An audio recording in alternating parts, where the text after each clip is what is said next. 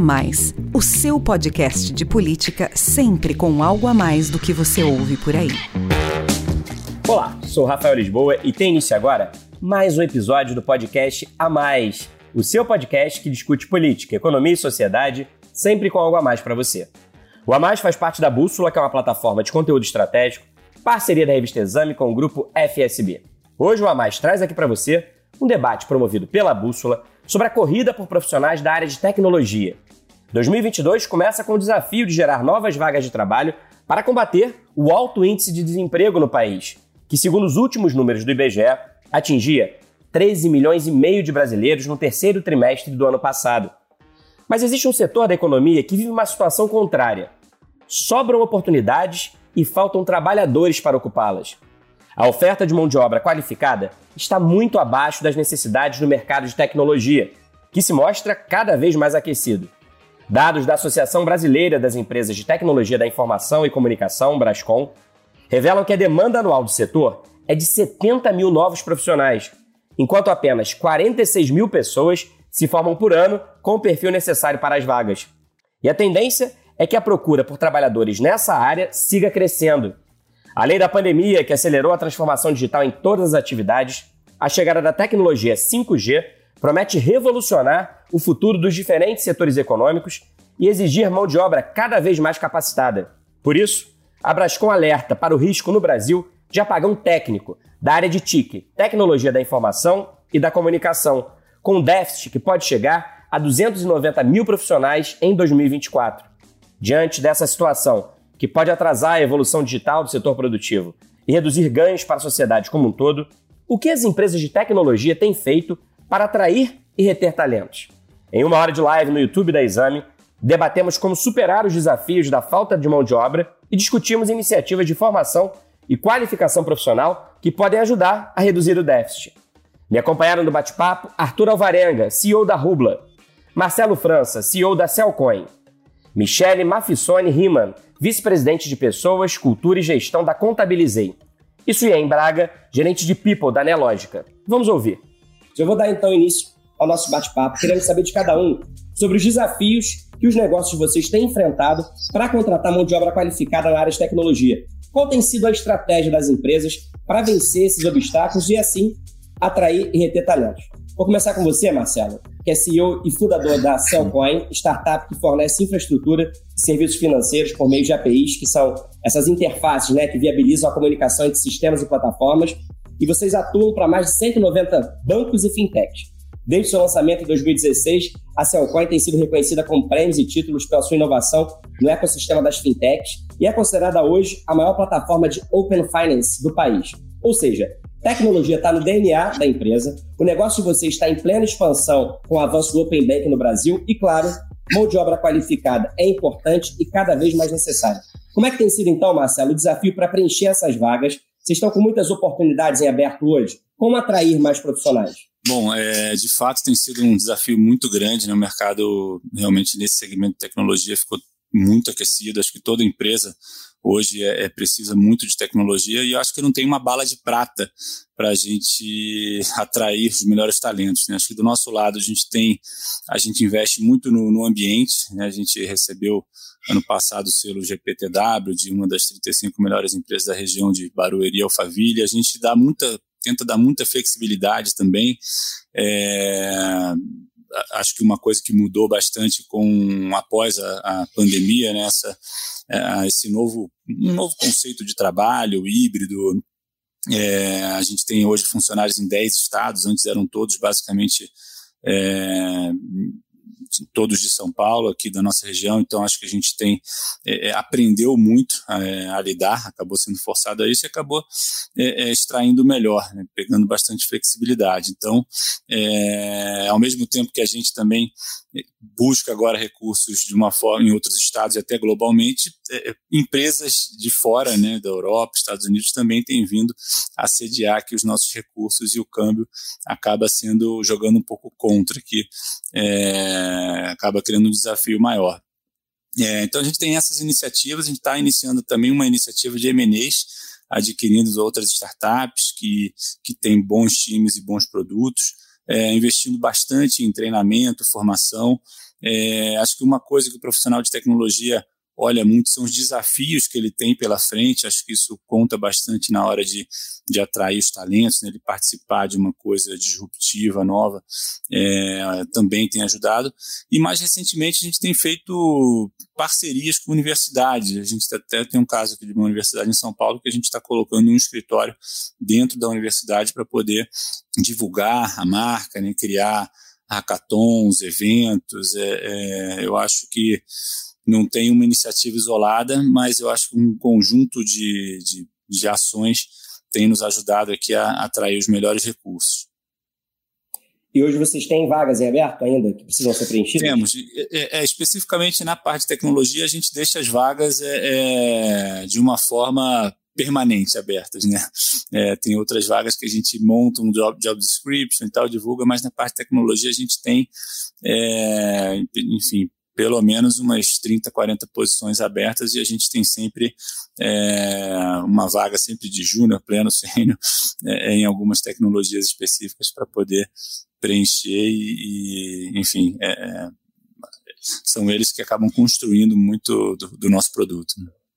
Pois é, você tocou num ponto interessante que é, com a pandemia essa possibilidade de trabalhar remotamente ela se tornou muito mais real né, e muito mais presente na vida de todo mundo. Então, se por um lado vocês têm a possibilidade de contratar mão de obra em qualquer canto do país, a concorrência também é grande, né? Porque, como você disse, os profissionais brasileiros vêm sendo assediados por empresas, por startups, por companhias de outras partes do mundo, né? E aí acho que o desafio é isso, é, é tentar manter os talentos aqui em território nacional, né?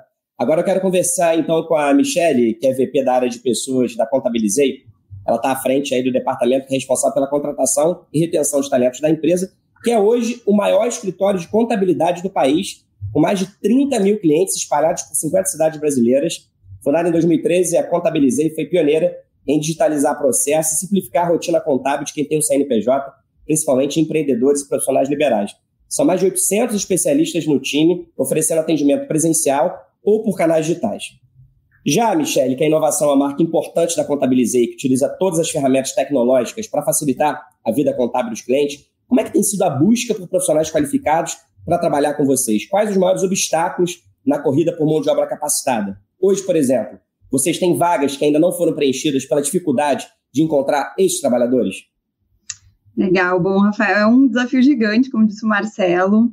Uh, aqui na Contabilizei, a gente tem uma previsão aí de em torno de 200, 230 vagas só em tecnologia e produto ao longo agora de 22.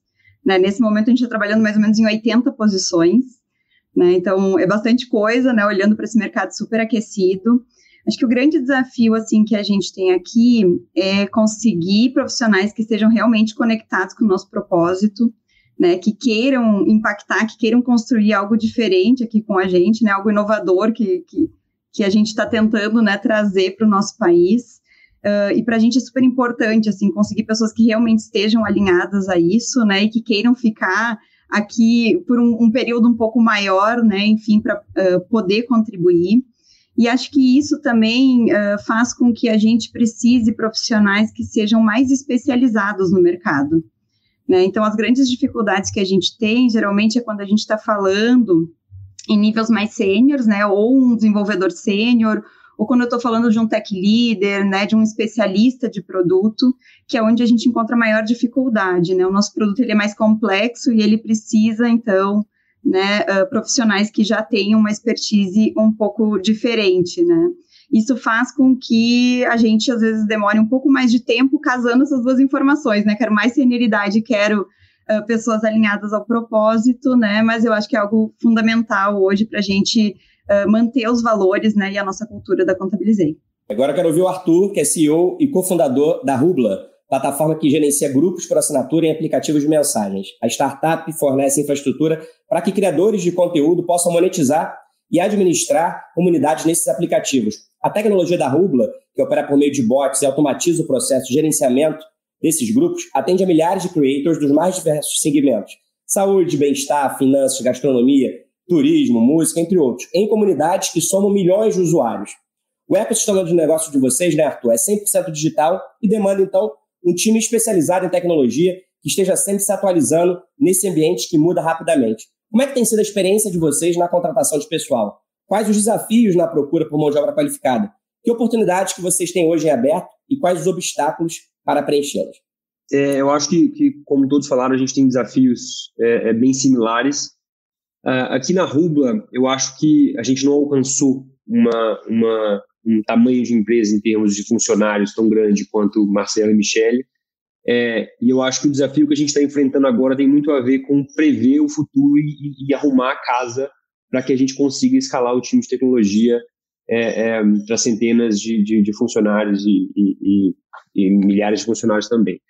E o que, a gente está pensando é, é, como que a gente cria uma cultura, como até a Michelle mencionou, como a gente cria uma atratividade é, é, e, mecanismos operacionais para a gente conseguir é, realmente atrair esse talento tecnológico.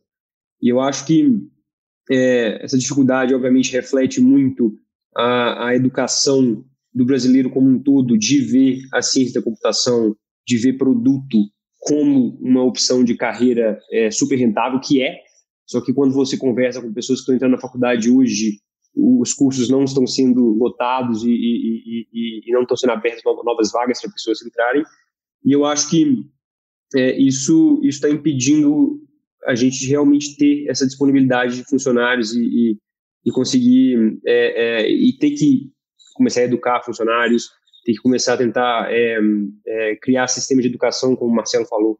Então, os nossos desafios hoje, por mais que a gente tenha um time menor de engenharia, está sendo muito em ser atrativo, ter as tecnologias mais inovadoras do mercado, ter os maiores desafios possíveis para a área de tecnologia e, e, realmente fazer uma marca é, empregadora como Rubla de um lugar que prioriza a tecnologia. É, e aí você perguntou, até né, porque, sobre... Até porque a concorrência, como disse aí o Marcelo, é internacional, né? Assim, com essa possibilidade do, do trabalho remoto e como essa é, um, é, é uma mão de obra que está escassa no mundo todo e, e a tecnologia continua avançando, se desenvolvendo e é preciso ter profissionais qualificados, quer dizer, tornar a empresa, a marca empregadora atrativa no ambiente de concorrência internacional é ainda mais desafiador, né? Como disseram todos aí, né? Sem dúvida, eu acho que é, a gente vê muito, até para funcionários de, dentro da Rubla, que, que eles são abordados por, por recrutadores estrangeiros a todo momento. É, e em relação à capital, é, na maioria dos casos, dos Estados Unidos ou, ou de países da Europa, eles têm mais capital para oferecer melhores condições é, é, para esses funcionários. E eu acho que no Brasil, é, por um lado, a gente está recebendo bastante capital dos Estados Unidos, vários fundos estão olhando para cá, mas querendo ou não, a gente tem que pensar como a gente consegue oferecer coisas é, para reter esses funcionários e para atrair esses funcionários. E como o Marcelo falou, a gente oferecer desafios tecnológicos interessantes para a pessoa de tech é muito importante. Eu acho que a gente oferecer também, uma coisa que a gente faz muito aqui na Rubla, é colocar a engenharia e produto como realmente o coração do negócio. É, então, os engenheiros estão nas decisões de negócio no dia a dia, eles estão na decisão de produto no dia a dia, é, e isso é uma coisa um pouco diferente do que a gente vê a maioria das empresas fa fazendo, né? Eu até gosto de, de, brincar que tem, tem várias empresas que falam, não, coloca o time de engenharia no outro prédio e bota alguém encarregado de ir lá conversar com eles. E a gente faz completamente o oposto. Eles estão na, nas nossas reuniões de produto, de negócio, e eu acho que isso é um diferencial muito grande e a gente consegue competir com essas empresas estrangeiras que não conseguem permitir isso. Além de, de fuso horários diferentes, eles estão quase delegando um pouco dessa área tech aqui para o Brasil e para outros países. Bacana. Então, é, Marcelo, Michele e Arthur listaram aqui algumas estratégias para atrair e reter talentos, né? Marcelo falou aí sobre desafios tecnológicos interessantes, né? A Michelle falou sobre essa questão da cultura da empresa dos propósitos, dos valores, o quanto que isso é importante para atrair e reter esses profissionais. E agora o Arthur falou desse, dessa gestão mais horizontal, pegando o pessoal mais técnico para participar de decisões estratégicas do negócio. Então, quero ouvir agora a Suyen, que, como gerente de People da Nelógica, também pode dar para a gente um panorama de como é que tem sido o processo de procura e contratação de profissionais aí da empresa e quais têm sido as estratégias para atrair esses talentos. A Nelógica é uma Investec que desenvolve softwares inovadores para que qualquer um seja capaz de cuidar dos seus investimentos e se tornar um trader. O produto mais conhecido de vocês, né, Suyen, é o Profit, plataforma all-in-one que reúne análise, execução e acompanhamento do mercado em um só lugar e conta hoje com mais de um milhão de usuários. Vocês possuem também o Vector, plataforma de análise, compra e venda de criptoativos. Enfim, falei tudo isso aqui para dizer que a Nelogic utiliza a tecnologia para democratizar e simplificar o acesso de cada vez mais pessoas ao mercado financeiro. E por isso mesmo, é fundamental ter uma equipe qualificada e preparada para essas ferramentas mais sofisticadas e os sistemas mais modernos. Tem sido complexo aí também encontrar esse tipo de trabalhador? Como é que vocês estão hoje em termos de vagas, isso aí? Bom, Rafael, é consenso que é super complexo e está super crítico, né? A gente fazer essa contratação desse tipo de, de profissional, ainda mais aqui na Nelógica, né? Que a gente tem um produto sofisticado, de alta performance, em tempo real, né? Então, quando a gente fala uh, de produtos que operam no mercado financeiro e, e têm um impacto na bolsa, a gente está falando de, de um nível de criticidade muito alto, né? E aí é muito mais crítico ainda a gente achar, né, desenvolvedores para esse tipo de desafio. Mas a gente, né, no ano passado contratou mais de 350 pessoas aqui na Nelógica, né? Ah, hoje a gente está com em torno de 60 posições abertas, né, para times tech. E como a gente cresce 100, 120% ao ano, hoje a gente tem em torno de 500 colaboradores, vai vir muita vaga pela frente, né? Então, nosso time vai dobrar e a demanda, né, por, por profissionais de tecnologia uh, só aumenta. Mas falando de estratégia, Rafael, a gente é um time de gente aqui muito orientado a dados, né? Então, hoje a gente usa uma ferramenta estatística, assim, para nos orientar em relação a onde achar esses profissionais, onde é que tem a maior demanda de profissional, onde é que os alunos estão se formando, né, nas principais universidades uh, dos cursos de computação, engenharia de software, enfim, onde a gente tem a maior rotatividade de pessoas em algumas empresas, onde os salários são menores e a gente consegue ser um pouco mais competitivo, né? Isso tudo para nortear nossa busca para o time de, de sourcing e seleção uh, ter um trabalho mais otimizado aí na, na captação desses profissionais. Mas além disso, a gente a tecnologia ajudando também na contratação dos profissionais de tecnologia, né? Com certeza, com certeza. A empresa é muito orientada a dados e o nosso time também. Mas além disso, Rafael, a gente também tem muito foco na nossa marca empregadora, né? Acho que também é consenso aqui no grupo de que uh, trabalhar a nossa marca empregadora para fora, não só internamente, também é, é fator-chave aí. A gente vem fortalecendo, né, a presença em universidades, em feiras tech, uh, em parceria com alguns influenciadores também. Esse ano a gente fez algumas coisas assim e deu muito certo, né? Uh, escola de desenvolvimento, de desenvolvimento de desenvolvedores de software também. Então a gente precisa ser muito criativo, né? Usando dados e a criatividade para a gente conseguir, né, um, ter sucesso nessa competição. Bom, todos falaram aí da, da dificuldade que é encontrar esses profissionais. E na minha abertura eu falei um número trazido aí pela Brascom sobre o déficit de profissionais para o mercado de tecnologia no país, que é um número muito impressionante, né? A demanda anual é de 70 mil novos trabalhadores, enquanto que apenas 46 mil se formam por ano com o perfil necessário. É uma conta que não fecha e se continuar desse jeito não vai fechar, porque a demanda é cada vez maior e o número de profissionais que se capacitam não é suficiente, não vai ser suficiente. E com a pandemia, né, vocês já falaram um pouco aí da pandemia, essa mão de obra se mais necessária. Com as limitações impostas pelo coronavírus, a transformação digital foi acelerada em todos os setores. E mesmo quando a Covid-19 deixar de ser uma ameaça, o trabalho remoto, a educação à distância, os eventos virtuais continuarão fazendo parte da nossa realidade. A vida online é um caminho sem volta. Vocês citaram aí, alguns de vocês, parcerias com universidades, é, na formação dessa mão de obra, no recrutamento desses trabalhadores.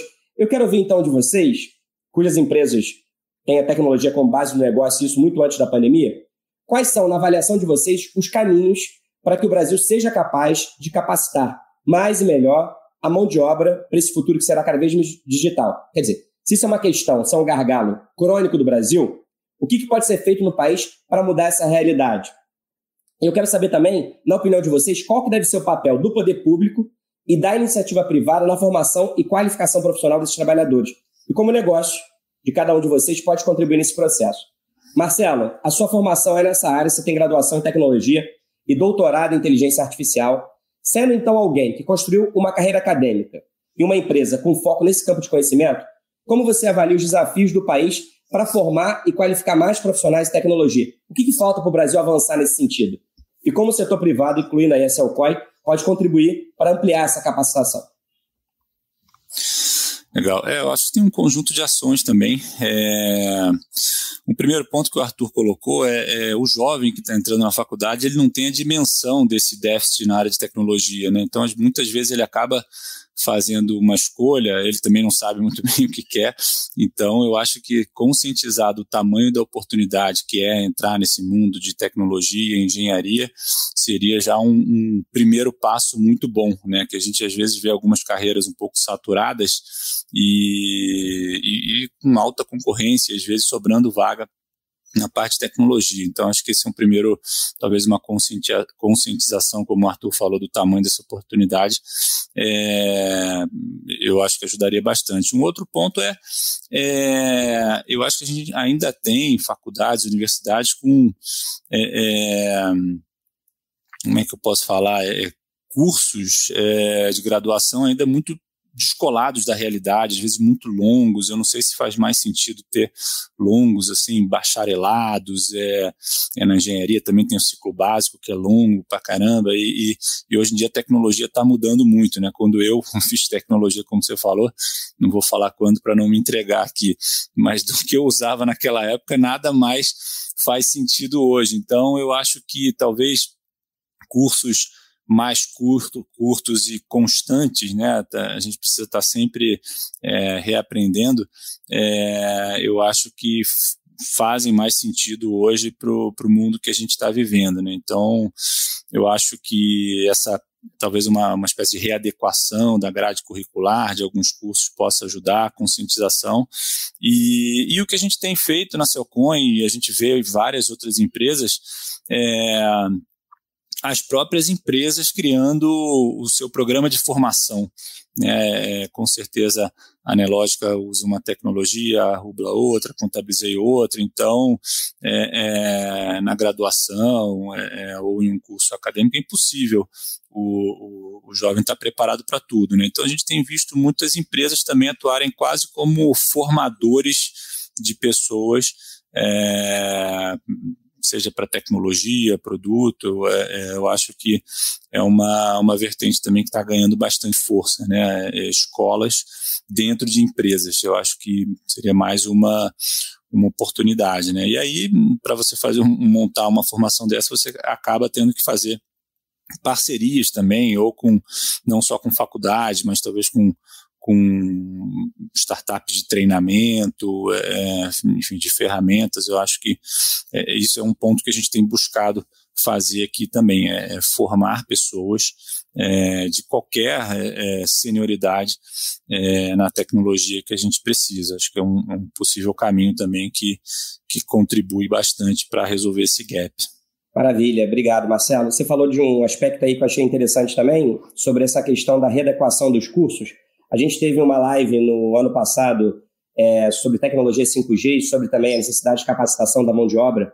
E a gente recebeu aqui é, o Rafael Luquezzi, que é do SESI do Senado Nacional, recebeu também representante do Ministério da Ciência e Tecnologia, e todos eles falaram que no Brasil o ensino profissionalizante acaba não sendo valorizado como é em outros países. E o ensino profissionalizante, que acontece no período do ensino médio, né, e que pode capacitar uma mão de obra gigantesca para essas, essas vagas na área de tecnologia que demandam aí profissionais qualificados, acaba não recebendo a importância que deveria ter. Então, acho que, junto com essa readequação dos cursos universitários, da graduação, tem também uma valorização maior que é necessária do ensino profissionalizante, né?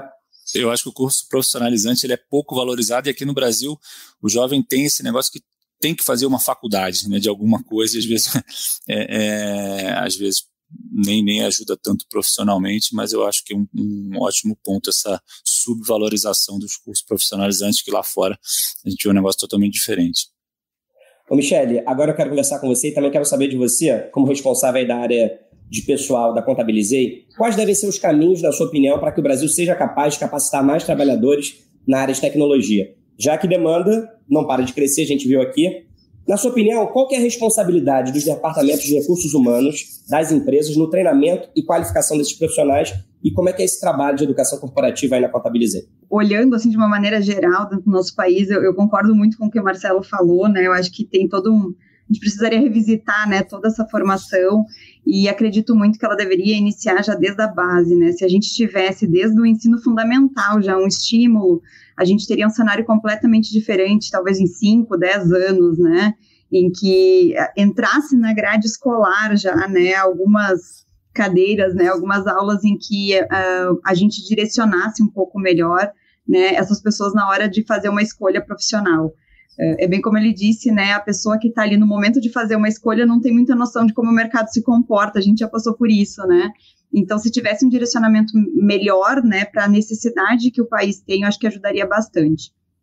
Olhando para o viés, assim, de empresa, e, e, inclusive, né, contabilizei, eu acho que, que não só na questão de formação, né, formação ela é bem importante, mas, na verdade, o impacto dela a gente consegue enxergar em dois, três anos, né, que é hoje, por exemplo, assim, ah, nós temos programas de trainee, nós temos programas de menor aprendiz, bastante focados, né, para desenvolver profissionais, mas pela senioridade que a gente precisa, tem aí um, um tempo de maturação.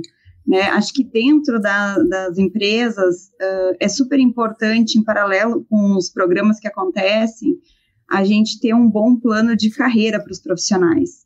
Né, e que a gente tenha gestores qualificados, né, e que consigam significar para a pessoa quais são as etapas que ela precisa se desenvolver para chegar no próximo nível né, e que a empresa forneça formas da pessoa conseguir chegar até esse próximo nível. Né, o que eu percebo assim muito do mercado são cursos de prateleira, né, em que o profissional ele realiza, mas ele não consegue trazer para a realidade no dia a dia para entender como é que ele dá esse salto, né, de pleno para sênior, de sênior para sênior para especialista. Então a gente acredita bastante aqui, a gente tem um, um foco bastante grande em desenvolvimento de carreira e no papel do gestor como um mentor desse profissional para conseguir fazer essa alavancagem e a gente chegar né, no nível de especialização que a gente precisa. Essa questão do planejamento de carreira, né? É, no médio e no longo prazo, é fundamental porque em qualquer área é fundamental a gente estar se atualizando sempre. Mas no caso de tecnologia, essa capacitação permanente, ela é fundamental, né? Ela é vital, porque a, os profissionais de tecnologia eles têm que estar à frente do nosso tempo para poder nos ajudar, nós, os seres mortais, a, a entender melhor essas ferramentas, né, que vão mudando o tempo todo, né?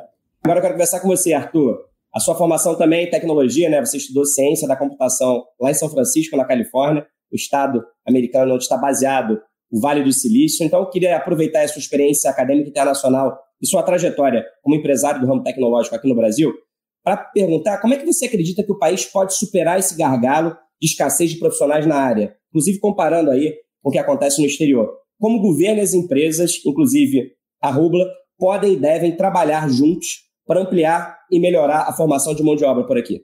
Essa pergunta, eu acho que, como, como todos pontuaram, é uma pergunta muito grande e, e existem vários problemas estruturais de educação no Brasil e no mundo que causam essa falta de mão de obra qualificada.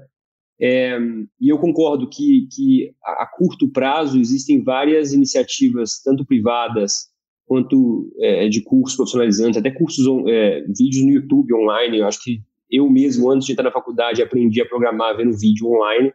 É, isso é possível. Só que eu acho assim, o grande problema é um problema muito mais estrutural e, e, e muito, muito mais difícil de, de, de resolver.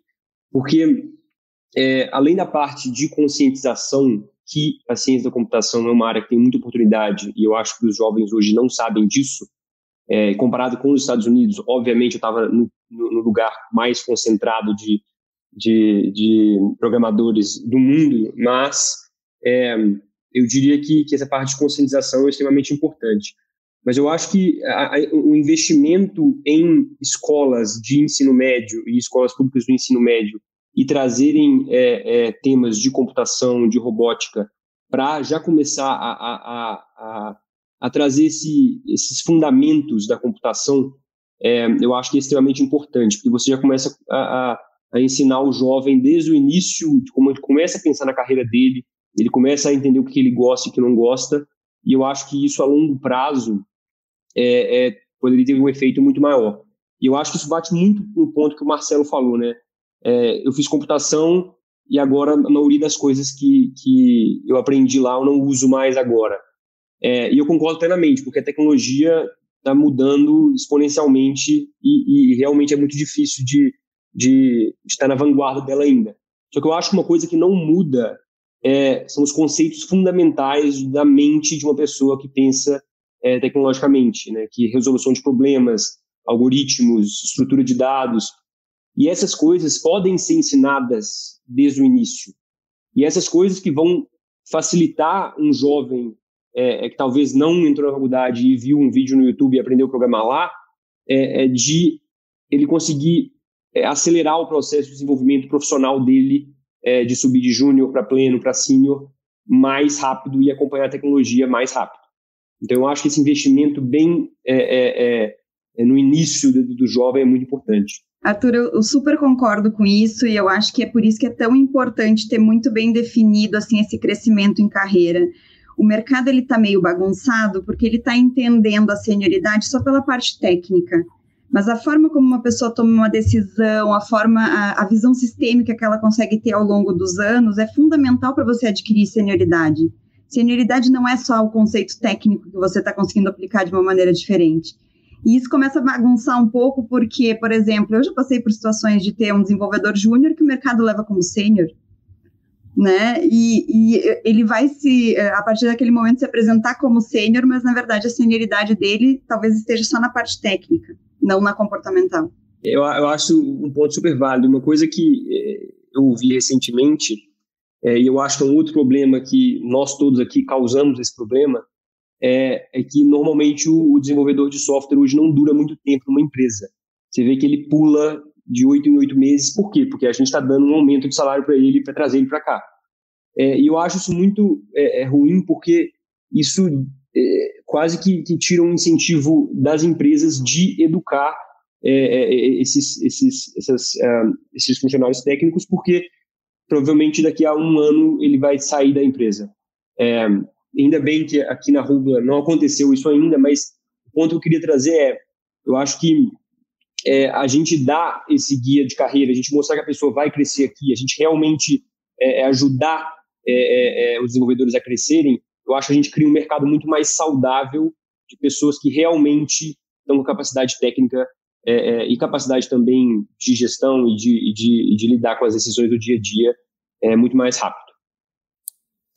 Excelente. E vou aproveitar então que vocês falaram aí dessa questão de trazer esses elementos que ajudam a formar os profissionais de tecnologia desde a base de ensino, né? trazendo conceitos, como vocês falaram aí, de algoritmo, de lógica, de, de, de raciocínio lógico. A gente estava conversando antes de começar aqui a nossa live, né? A Suyen estava falando que o filho dela, já muito pequeno, já está aprendendo robótica, é, algumas noções na escola, né, Sué? Então eu quero ouvir, aproveitando aí a experiência que você tem em casa, a experiência pessoal, quero ouvir também a sua opinião, como expandir a capacitação dos trabalhadores em tecnologia aqui no país e assim garantir maior oferta desse tipo de mão de obra, já que você é gestora da área de pessoal responsável pelo treinamento do time da Nelógica, que habilidades são decisivas na sua opinião e devem ser priorizadas na qualificação dos profissionais para o mercado de tecnologia? Quais devem ser os papéis dos setores público e privado nesse processo? Pois é, gente, qualquer evolução na sociedade permeia a educação, né? Então, realmente, a gente precisa de um pouco mais de investimento aí no ensino técnico, no ensino fundamental, para a gente minimizar esse gap aí de, de profissionais, né? Por exemplo, não existe investimento em cursos livres, cursos rápidos, né, para formação de devs, assim, isso é, é, super crítico hoje em dia, né? Então, a tecnologia precisa chegar em todas as camadas aí da, da educação, tá? Mas falando assim, como empresa privada também, a gente oferece né, um apoio para a formação das pessoas aqui dentro, então a gente tem um benefício né, que, que promove né, uh, as pessoas buscarem outras formações ao longo da trajetória delas aqui dentro. E também falando de habilidades, assim, a gente acredita muito na capacidade e na vontade de aprender, né? O Arthur falou bastante sobre isso, assim. Uh, o nosso processo seletivo e o tipo de profissional que a gente busca não é um profissional que já vem pronto, né? A gente procura pessoas que tenham vontade de aprender, que aprendem rápido, que tenham uma capacidade lógica muito apurada, e é esse colaborador que a gente quer aqui dentro, né? O processo seletivo todo permeia isso como premissa, né? Linguagem de programação, tecnologia, conceitos, a gente sabe que muda o tempo inteiro, mas essa capacidade de aprender rápido uh, é o estruturante, assim, para a gente aqui dentro, né? Então, Uh, a gente quer pessoas para os desafios do futuro, né? Não para as linguagens que existem hoje, porque isso está o tempo inteiro mudando, tá? No último semestre, assim, dando um exemplo, a gente contratou mais de 20 desenvolvedores para o time mobile e 90% deles nem tinham conhecimento nas linguagens uh, iOS ou Android que a gente desenvolve aqui, né? Então, foi tudo um trabalho de formação dessa equipe internamente, né? Com gestor, com, com curso, com apoio técnico para a galera crescer aqui dentro e ter a base técnica aqui dentro também é bom ouvir vocês falando aí que o profissional não precisa chegar pronto, né? Vocês todos pontuaram isso, assim. Na verdade, ele começa a aprender aí nos cursos, mas o que vocês esperam desse profissional é iniciativa, vontade de aprender e é claro que a parte técnica ela é importante, que a parte técnica você pode aprender com curso de especialização.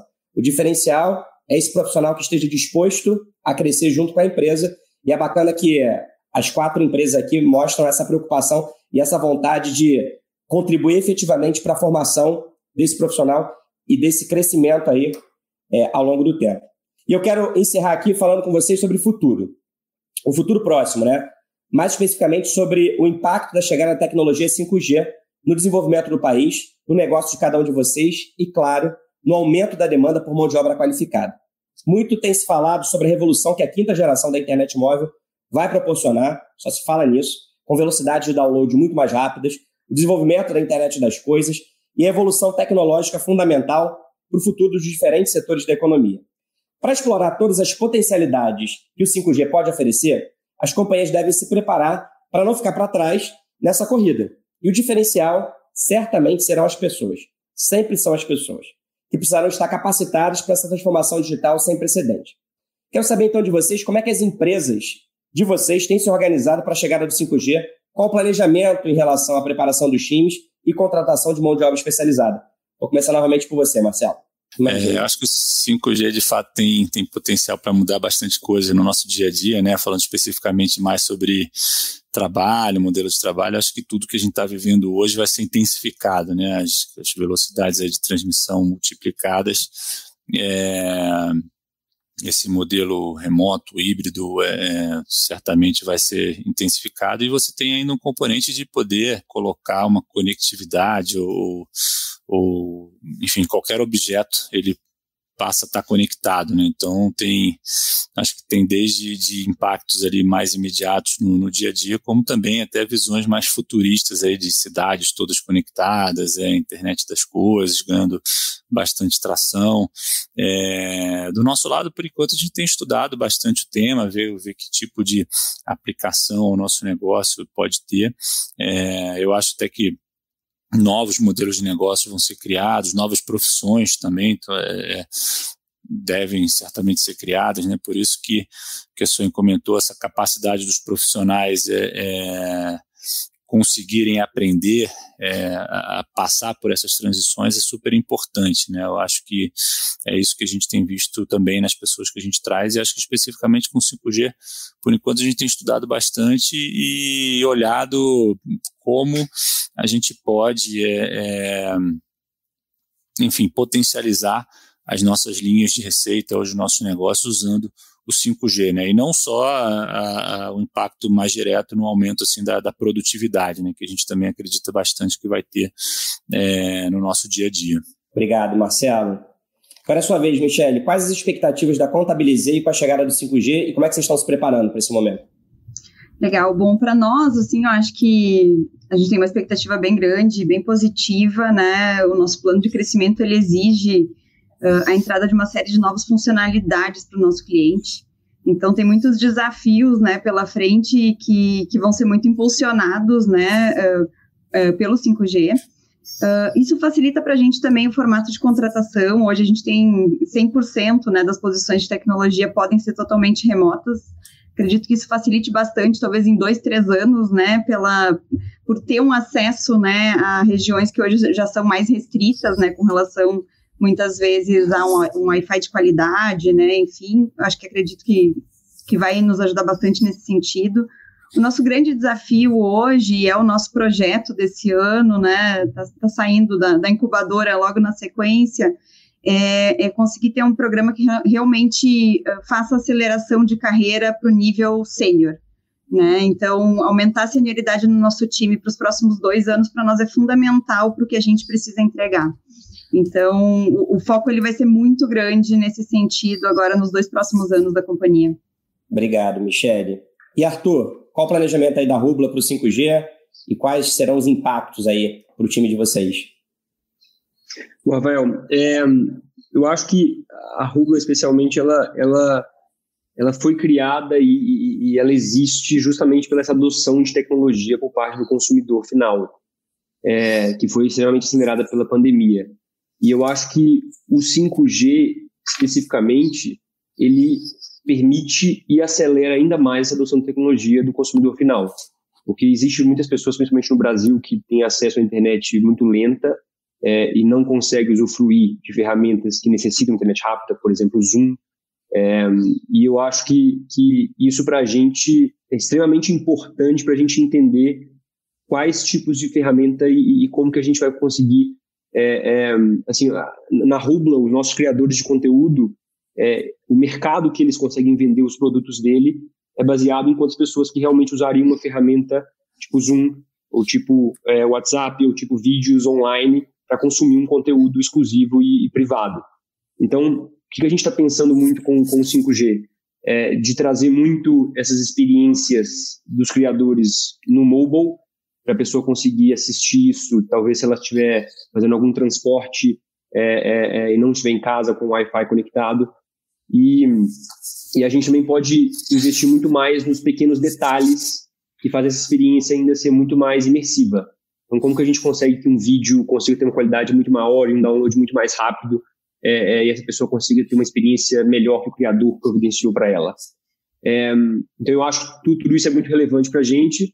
E eu acho que o último ponto que a gente está observando muito, até com esse move do Facebook para o metaverso, é, é, tem muito a ver com isso também, né? Tem muito a ver com com agora a gente tendo mais capacidade e velocidade na internet para a gente conseguir ter experiências muito imersivas é, é, até no mundo virtual. Então, como que isso vai, é, é, como, como vai ser o futuro disso e como que as pessoas vão consumir essas experiências muito mais imersivas é uma coisa que a gente está totalmente é, pensando todos os dias.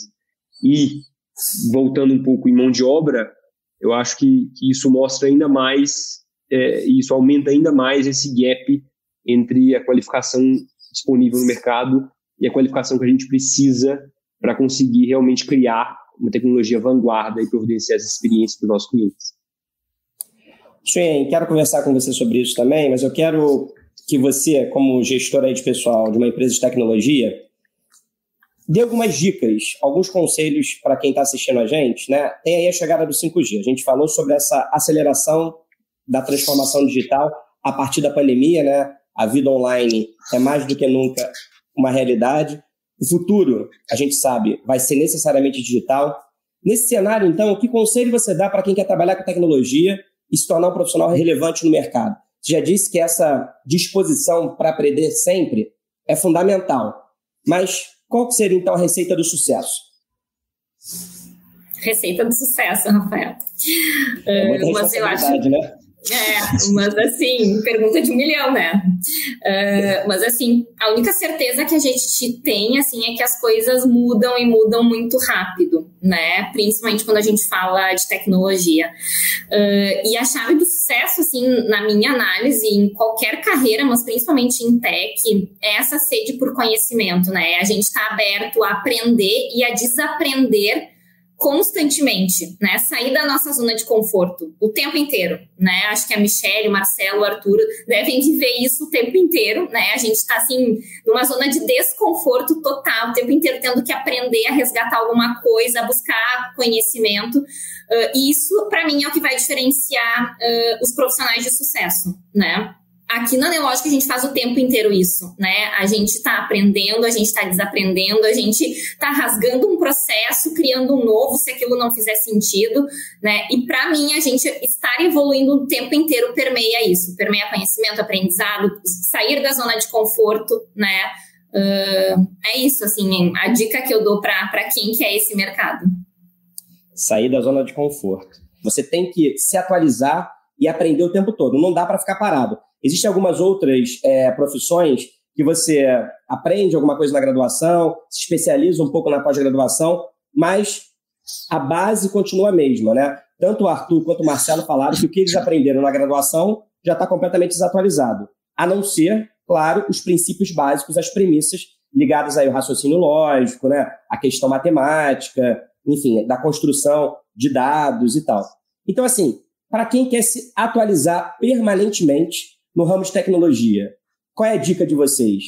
Sites, cursos, é, fontes de conhecimento? Primeiro você, Marcelo. É, eu acho que, sem dúvida, sem dúvida isso tudo, mas eu acho que pessoas também, a, a, o profissional também conseguir é, manter um contato com, com outros profissionais, o que está sendo feito, eu acho que é, é, além dos, dos cursos, podcasts, né? Hoje tem muita coisa, tem cursos complementares, é, livros, acho que tem bastante, bastante material, aí varia muito também, né, da, da, da tecnologia, da posição da pessoa, mas eu acho também que o, o, o contato com outras pessoas, o que está sendo feito em outros lugares, o que, que você está usando ali, aqui, o que está funcionando, o que, que não está funcionando, eu acho que isso também seria ah, um, um bom complemento para para o profissional se manter atualizado. Né? Você não adianta ficar só estudando dentro de uma empresa só, sem saber o que está acontecendo fora.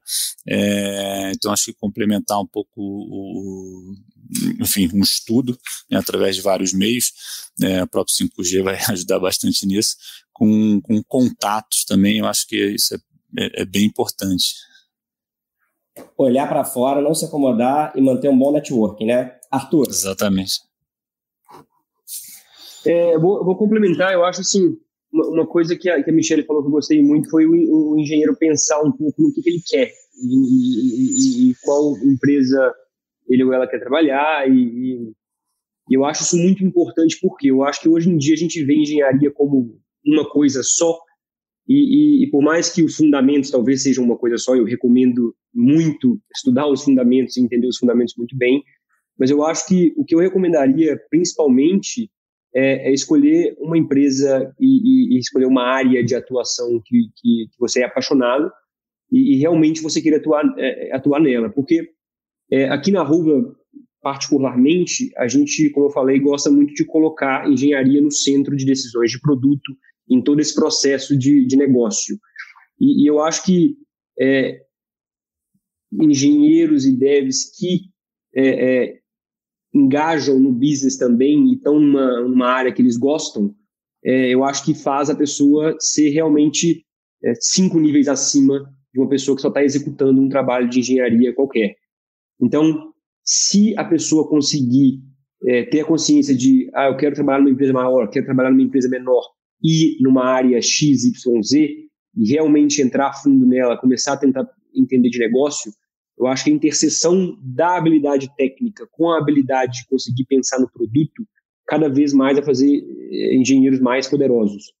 E, e, eu acredito muito nisso. E aqui a gente faz muito isso aqui na rua. Foco, então, né? É uma dica importante aí para quem quer fazer diferença nesse mercado e continuar se atualizando cada vez mais. Suiene. Eu acredito, assim, muito uh, na busca pelo conhecimento nas fontes que são estado da arte, né? Então, ir atrás de coisas que são realmente diferentes, inovadoras, né? Acredito também muito em pesquisa, né? Academia, eu acho que fornece muito conhecimento para quem uh, quer estar tá sempre conectado e vendo o que está acontecendo.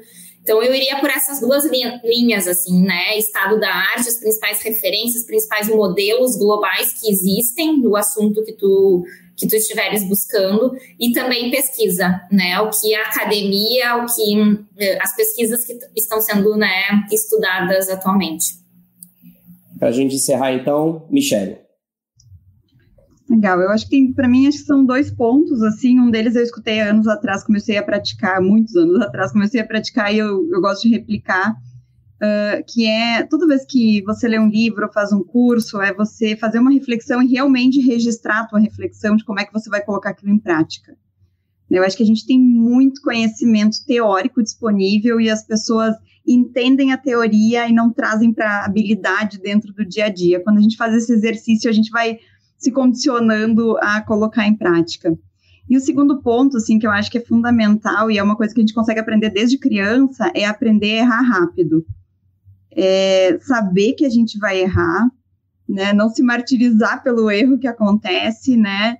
Uh, não ficar se justificando, né? Eu acho que é um, é um grande impasse que a gente tem hoje, né? O profissional, ele erra, ele se preocupa mais com a justificativa do erro do que construir um plano que leve ele para frente, né? Que impulsione ele.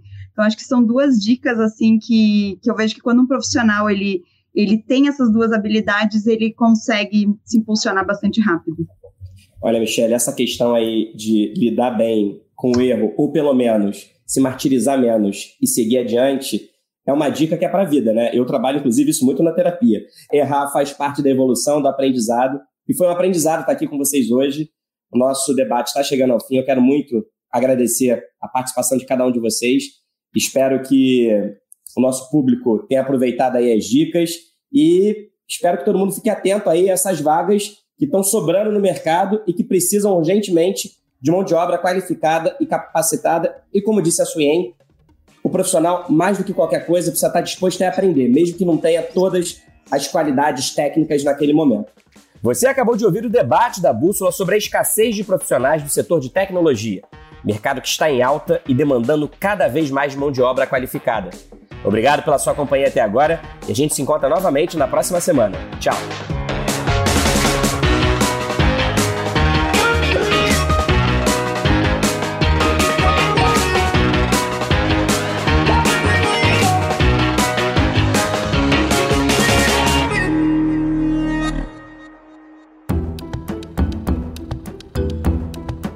Edição Guilherme Baldi, este podcast faz parte da plataforma Bússola, um produto do grupo FSB.